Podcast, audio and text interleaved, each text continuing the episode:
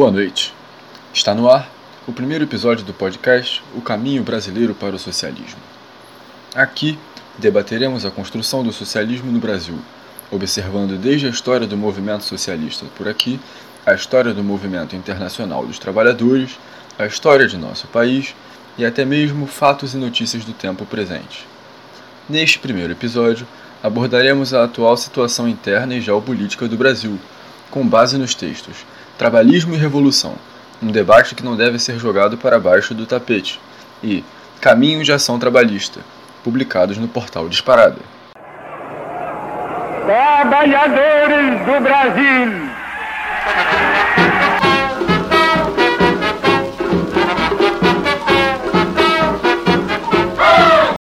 A atual situação da República Federativa do Brasil é tenebrosa e incerta.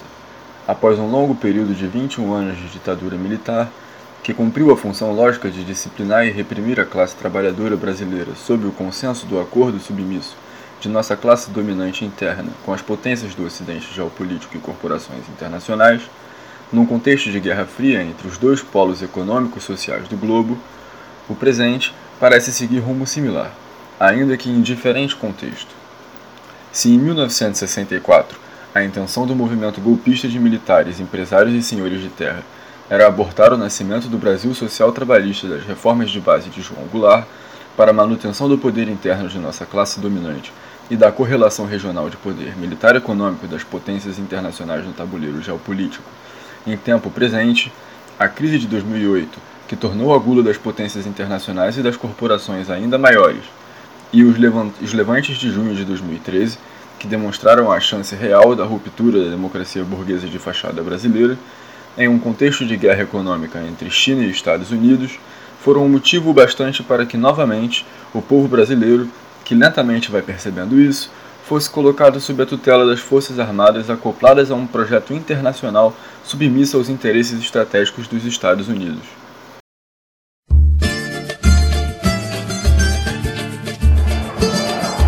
Trabalhadores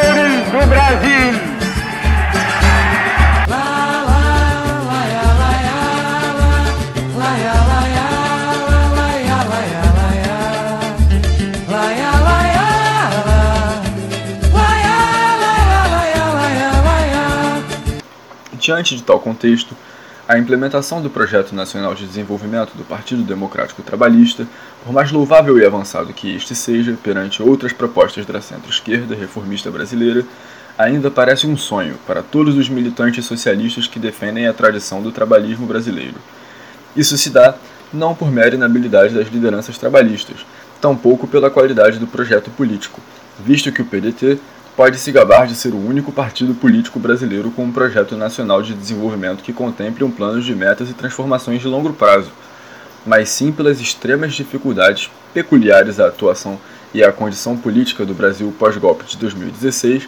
que enfrenta todo o espectro político da esquerda partidária. Se as eleições em uma democracia burguesa já são, em geral, vencidas pelo dinheiro e consistem em um misto de grande cassino e teatro, como podemos ter tanta fé cega em uma vitória eleitoral em um cenário de extensa judicialização da política, demonstrados pela atuação focalizada da Lava Jato em destruir a esquerda partidária brasileira, beneficiar os candidatos, a narrativa e a visão de mundo de líderes políticos militaristas e reacionários? Sobretudo, quando as Forças Armadas já demonstram um elevado grau de tutela sobre a sociedade e quando já começam a se delinear elementos funestos que apontam para o endurecimento do regime, como a adesão de praças da PM a ideologias de extrema-direita, notadamente o olavismo e execução de violentos motins em nome de seus ideais e projeto político-econômico.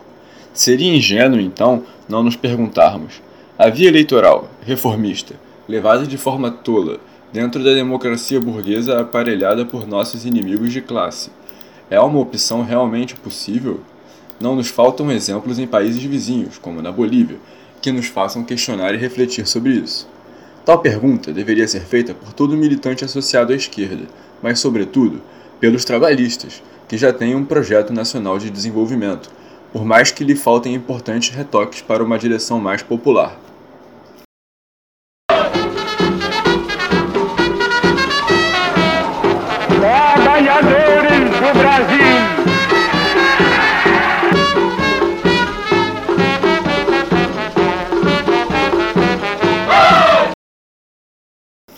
Se a resposta mais plausível for uma negativa, isso significa que é imperativa a necessidade de avançar na construção de uma teoria revolucionária e um debate sobre o conceito de poder, que contemple todo o pensamento e o acúmulo das lutas das classes trabalhadoras ao redor do globo através das eras,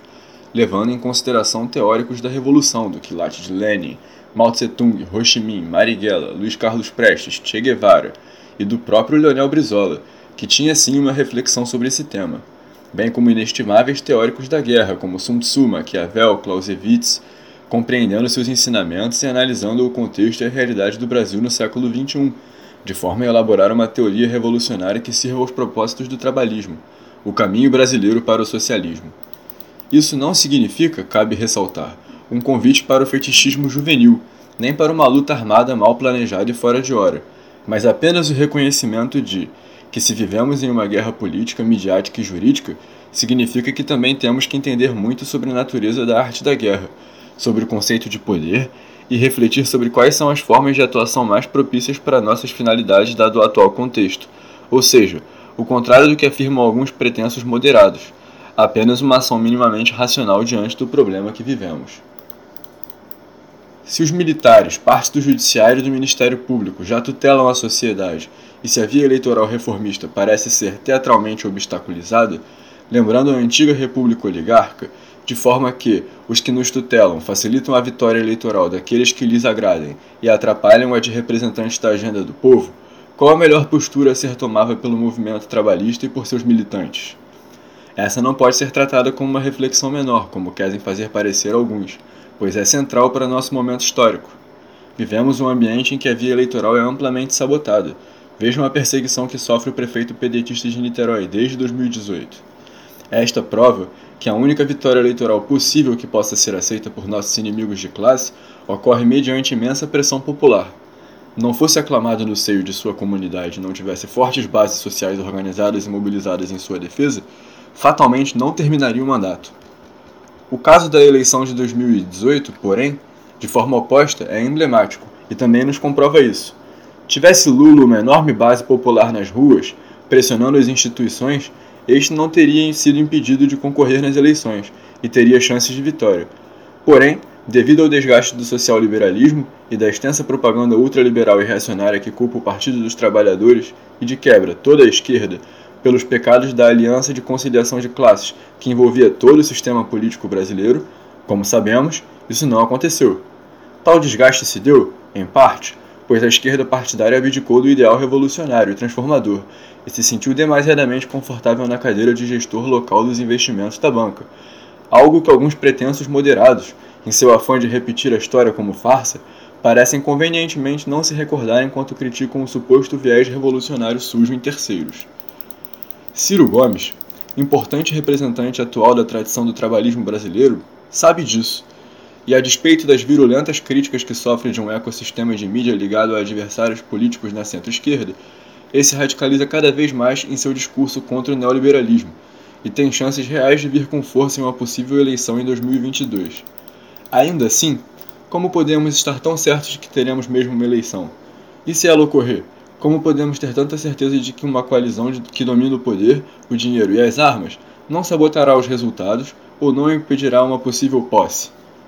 Até que ponto estamos dispostos a acreditar no formalismo e na ideia, e nos esquecer que na matéria e na realidade a política é um jogo de poder e hegemonia? Para tomar consciência da realidade de tal perigo, basta se perguntar: caso ocorresse o descrito acima, seria algo inédito na história brasileira ou latino-americana? Ocorreu algo de tal natureza recentemente? Isso não significa dizer que nós, trabalhistas, devemos ignorar e abandonar a via eleitoral, nem deixar de trabalhar por ela, nem pela eleição de Ciro Gomes à presidência em 2022, ou por outros representantes de nosso projeto ao redor do Brasil,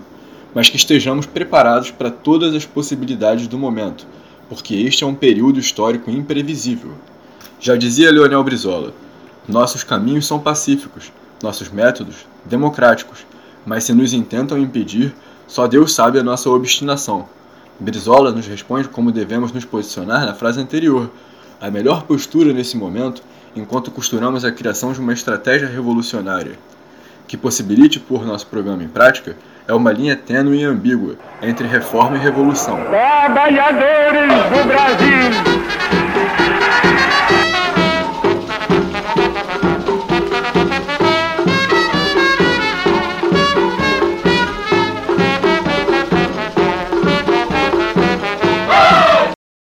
é importante que se diga: todo militante trabalhista deve ter um enorme respeito pela Constituição Cidadã de 1988. Ela é, em grande parte, influência do ideário e visão de mundo dos trabalhistas brasileiros. Nesse sentido, observamos nossos inimigos de classe anularem, na prática, a Constituição Cidadã, a PEC dos tetos de gastos, por exemplo, ou a Operação Lava Jato, com uma série de entendimentos jurídicos duvidosos que vão contra o espírito da própria Constituição e outra série de emendas que ferem a mesma são um ataque quase que fatal à nossa Carta Magna. Para piorar a situação, Jair Bolsonaro e sua turba, tendo apoio dos militares, não se acanham em ameaçar o Congresso, o Supremo Tribunal Federal ou qualquer que seja a institucionalidade. O presidente e seus aliados fomentam guerra de informação, propaganda em massa e guerra psicológica contra a população brasileira. Neste exato momento, Bolsonaro e seus aliados prosseguem com uma campanha de propaganda de mobilização contra diversas instituições federais. Lembremos-nos de quando, logo após o impedimento da ex-presidente Dilma, uma turba de extremistas de direita invadiu o Congresso, subiu na mesa diretora e paralisou suas atividades. Tal evento consistiu naquilo que no jargão militar chamamos de teste de força. Como podemos ter certeza de que agora, se sentindo com força por estarem no poder, estes não consigam excitar ainda mais os infelizes lunáticos e psicóticos que os seguem, e atentar ainda mais contra a democracia burguesa de fachada que representa a nova república, atualmente respirando com a ajuda de aparelhos. Pior, que certeza temos de que o povo se sente contemplado por esta e viria em seu socorro, em um contexto em que vislumbra um fracasso econômico inicial a coalizão entre classe dominante local, militares, potências estrangeiras, corporações internacionais e seus representantes no sistema político brasileiro pode optar pelo endurecimento do regime para assegurar nosso alinhamento a um lado específico do grande jogo geopolítico que acontece no momento, e não necessariamente sob a batuta de Bolsonaro. O futuro é incerto, e a única certeza que temos é que o outro lado tem pretensões golpistas. A ambiguidade entre reforma e revolução se mostra central para qualquer estratégia futura do movimento trabalhista, por um bom motivo. Se este se demonstrar demasiadamente revolucionário, pelo seu tamanho e por sua importância, será abortado antes mesmo de elaborar, no decorrer do processo, a teoria revolucionária e a reflexão sobre poder e hegemonia de que tanto precisa, e as bases para pô-las em prática. Por outro lado, se este apresentar demasiadamente reformista, no nosso atual contexto, não conseguirá mobilizar forças na classe trabalhadora, e mesmo que por um milagre consiga assumir o poder dentro dos marcos dessa democracia burguesa variada, será alvejado e consumido, sem as bases radicais que necessita para resistir até ser golpeado, como a experiência histórica já nos mostrou em 54 e em 64. Muitas vezes nós estamos fazendo história e não pressentimos que estamos escrevendo, marcando um momento importante na história do nosso país, do nosso povo.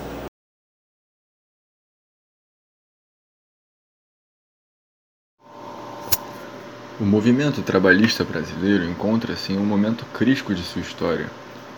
Esta tradição política genuinamente brasileira vivencia uma experiência de ressurreição cativante após ter seu projeto e memória sabotados, com direito, inclusive, ao nefasto período da ditadura cívico-militar.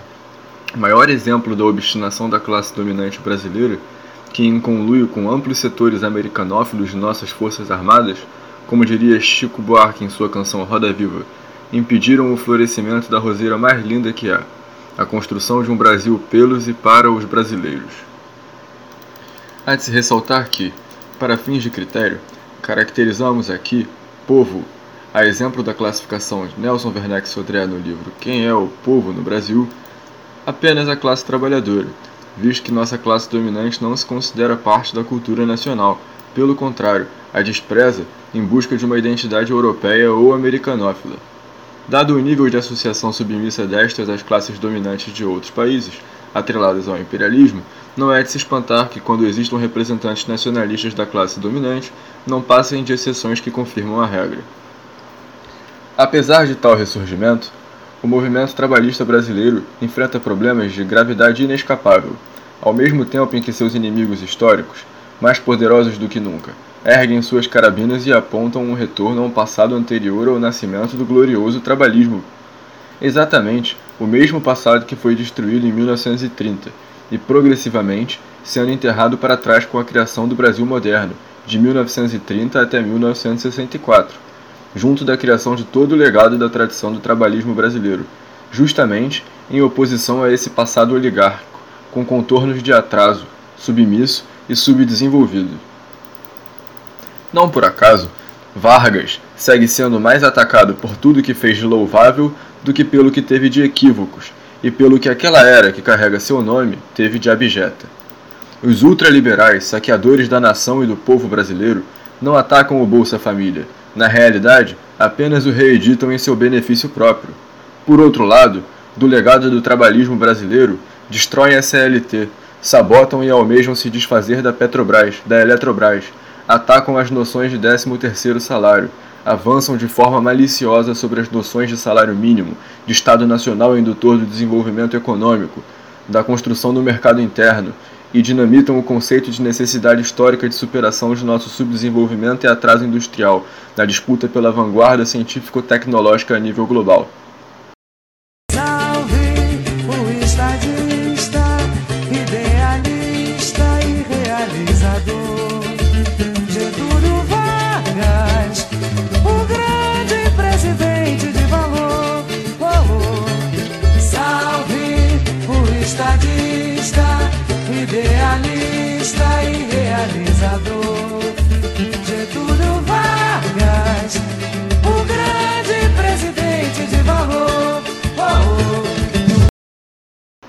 O movimento trabalhista brasileiro se encontra, então, numa encruzilhada. Se o espírito do tempo, e como esse não existe de forma autônoma, claro, as condições materiais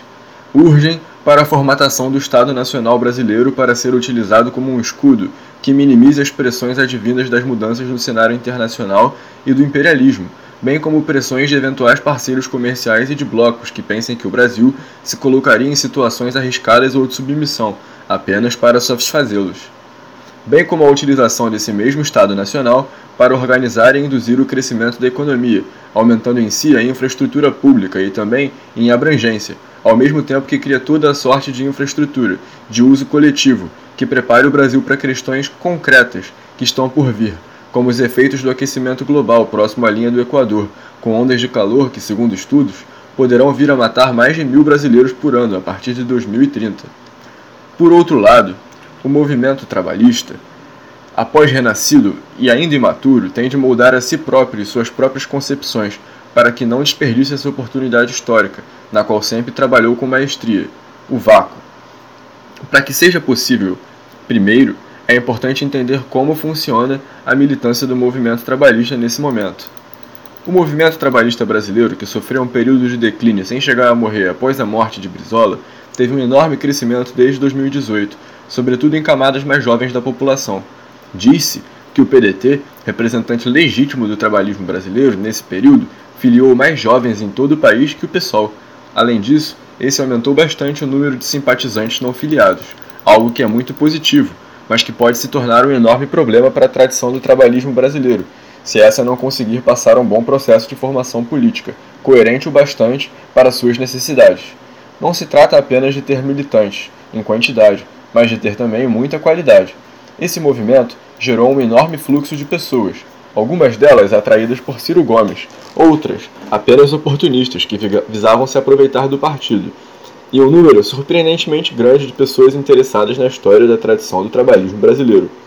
Tais grupos divergem em ideologia, sendo esta uma afirmação mais ou menos óbvia, Enquanto o primeiro grupo segue os posicionamentos de Ciro Gomes sobre o Projeto Nacional de Desenvolvimento e está mais ao centro, e muitas vezes toma posições que podem ser consideradas como senso comum, no segundo grupo podemos encontrar tanto fisiológicos quanto liberais e representantes de outras ideologias avessas à tradição e à história do PDT, que conjunturamente tentam se aproveitar do partido e da própria tradição. Por outro lado, no terceiro grupo, reside um enorme número de jovens ainda em formação política, compreendendo a história do trabalhismo e seu caminho de transformações quando em contato com a classe trabalhadora brasileira e com as condições materiais impostas ao nosso país ao longo da história. Estes formam o que podemos chamar de núcleo duro intelectual do que é a real retomada do trabalhismo brasileiro, que está muito além de meras eleições, e muito além de Ciro Gomes e seu projeto. Muitos desse último grupo já se filiaram ao Partido Democrático Trabalhista, enquanto um bom número apenas orbita o partido e contribui com o movimento trabalhista, em geral, enquanto simpatizante. Esse terceiro grupo, ainda que esteja em formação, seja jovem e esteja confuso acerca de muitas questões importantes no debate público, é de longe o grupo mais organizado e coeso dentro da militância trabalhista. E, em um nível mais geral, neste grupo está a alma desse ressurgimento do movimento trabalhista, que é, historicamente, em sua essência, como afirma o historiador Muniz Bandeira em seu livro Trabalhismo e Socialismo do Brasil, um movimento de base. O potencial para a formação de intelectuais orgânicos, comunicadores, lideranças comunitárias, em suma, pessoas que construam o Projeto Nacional de Desenvolvimento, tanto no aspecto de influir em seu conteúdo, levando em uma direção cada vez mais para a criação de uma democracia popular, quanto de colocá-lo socialmente em prática, nesse grupo mencionado é gigantesco. Em uma época como a que vivemos, em que a juventude, em sua grande maioria, não tem uma única centelha de esperança nos partidos tradicionais, a importância de se ter tal militância não deve ser ignorada. É invejável o número de páginas, mídias e veículos de qualidade que integrantes deste grupo operam e gerenciam, tanto em redes sociais quanto em outros espaços de militância. Enquanto tal terceiro grupo certamente representaria aqui muita qualidade, no sentido diferentemente dos outros grupos, está em maior sintonia com a história do partido a tradição que este representa e os desígnios e problemas jogados em nosso caminho por nossa era, os outros grupos ainda assim representam a quantidade. Não significa dizer aqui, e espero que fique registrado, que não existem militantes sinceros quanto às suas intenções, honestos, devotados e admiráveis nos outros grupos. Mas tratando de analisar a questão de forma um pouco mais geral, tais grupos, além de desorganizados, se encontram ainda afastados da tradição, da sua história e seu significado existe um grande movimento por parte do Partido Democrático Trabalhista, da Juventude Socialista e outros organismos, no sentido de prover formação política para a maior parte desses militantes, o que é mais do que louvável. É um sintoma de que o partido está compreendendo o momento histórico e o que está ocorrendo em seu interior e ao seu redor. Ainda assim, é evidente que forças mais ou menos alheias, tanto aos interesses do Projeto Nacional de Desenvolvimento, quanto à construção de uma teoria revolucionária que permita o trabalhismo ser de fato o caminho brasileiro para o socialismo, se aproveitam da confusão, inocência e formação política não conclusa para ocultar militantes sinceros, macular concepções ideológicas caras para a tradição do trabalhismo brasileiro, bem como a tentativa direta de revisionismo da gloriosa história da tradição por parte de alguns grupos sectários e oportunistas. Sem mais delongas, dando nome aos bois, a bizarra quimera conhecida como quarta teoria política e a já conhecida hidra liberal, é esta que, tendo duas cabeças, uma progressista e outra conservadora, tenta se infiltrar no movimento trabalhista com a primeira, enquanto se infiltra em movimentos e em partidos de direita com a segunda. Algo muito sério está em jogo, a cada segundo que um trabalhista respira. A pureza e, principalmente, a verdade da tradição serão maculados no processo? Não pensemos que se trata nem por um único segundo de uma questão pequena, muito menos uma questão eleitoral. A questão aqui é muito maior. Qual será a postura do movimento trabalhista brasileiro? ela será digna e compatível com a gigantesca tradição que esse ostenta? O movimento histórico praticamente implora pelo retorno do trabalhismo. Não por acaso vieram com os militantes sinceros toda sorte de oportunistas e sabotadores. Será que o movimento trabalhista estará tanto teoricamente quanto em termos de sua prática à altura do desafio histórico? Muitas vezes nós estamos fazendo história e não pressentimos que estamos escrevendo, marcando um momento importante na história do nosso país, do nosso povo. Urge, portanto, que tal grupo, que na prática já age como vanguarda, se organize propriamente para tal, sem nenhum tipo de receio ou de constrangimento, pois, estando amparados na tradição e em sua história, não importa o tamanho do obstáculo, somos então também seus legítimos representantes basta que estejamos em sintonia com a verdade que a tradição representa, parafraseando, com certa liberdade artística, o que costumam dizer os camaradas maoístas: temos de ousar lutar, temos de ousar vencer. A verdade é que cabe a nós, os mais jovens, tomar essa oportunidade histórica de direcionar o movimento trabalhista em nossas mãos. Se não vier de nós, da base, mais sincera e radical quanto aos nossos ideais, não virá de lugar algum. Isso sempre foi dessa forma. Não por acaso, a trajetória de Leonel Brizola, o homem que mais amou o povo brasileiro quando jovem no PTB, foi marcada exatamente por essa postura intransigente de defesa da pureza da tradição, seus ideais e suas premissas, sem nunca renunciar seu avanço, desde que na direção correta, que continuasse expressão da verdade da tradição. Sua defesa apaixonada do nacionalismo popular revolucionário no período pré-golpe de 64 expressa exatamente essa verdade, o inconformismo de quem percebia que a tradição não poderia ficar aquém do que seus compromissos históricos requisitavam, rumando cada vez mais para a concepção da criação de uma república democrática popular, sob inspiração da tradição do trabalhismo brasileiro, em conjunto com todo o movimento socialista do Brasil. Algo que fica mais ou menos claro no livro Trabalhismo e Socialismo no Brasil, de Muniz Bandeira, em seu capítulo sobre Brizola e sobre a aliança entre socialistas e trabalhistas no período histórico tratado acima. Esta mesma verdade é reiterada quando, no ato da confecção da Carta de Lisboa, no ano de 1979, é proclamado e aclamado pelos presentes que o trabalhismo é então o caminho brasileiro para o socialismo. Tal afirmação guarda um enorme poder e, ao mesmo tempo, uma enorme missão e responsabilidade.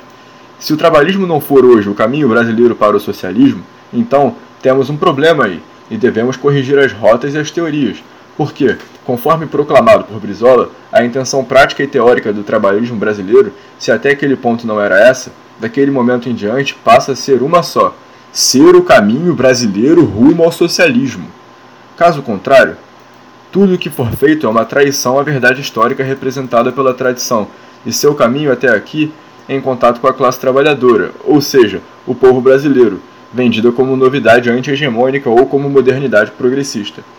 Alguns demagogos e fariseus, pessoas que não sabem o valor que o trabalhismo tem e cuja única intenção é o oportunismo, tiram o nexo histórico e o contexto material da trajetória da tradição, desde seu nascimento até os dias atuais, apontam para momentos longínquos da história da tradição do trabalhismo brasileiro, descontextualizando seu nexo histórico, como se a memória, ou seja, o espírito da tradição, não fosse um organismo vivo